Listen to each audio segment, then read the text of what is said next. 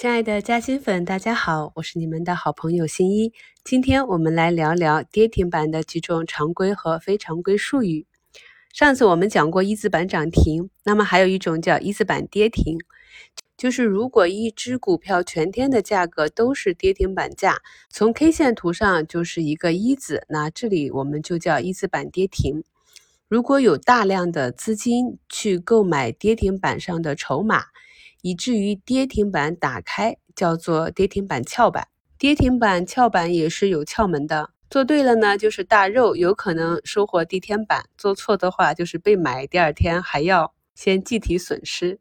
一只个股如果突发很大的利空，可能要先计提几个跌停的时候，很多投资者和机构投资者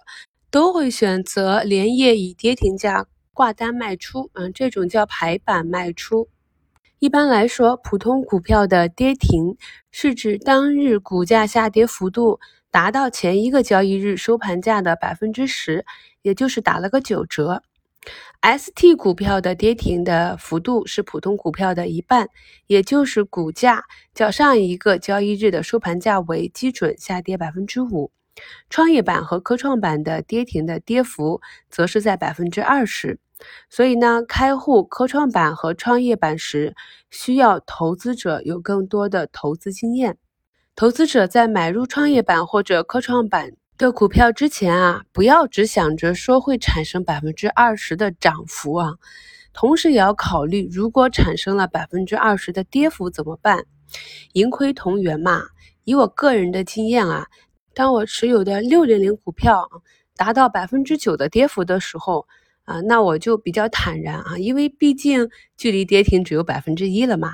但是如果当我持有的创业板或者科创板，也就是三零零和六八八打头的个股啊，跌幅达到百分之九的时候，我就要面临选择止损出局，还是继续等待承受有可能发生的下一个百分之十一的跌幅。所以呢，建议投资者在买入股票之前，都要做最坏的打算。拥抱最好的现在，人们还会用崩盘、断崖式下跌啊这样比较形象的词来形容股价突发的暴跌。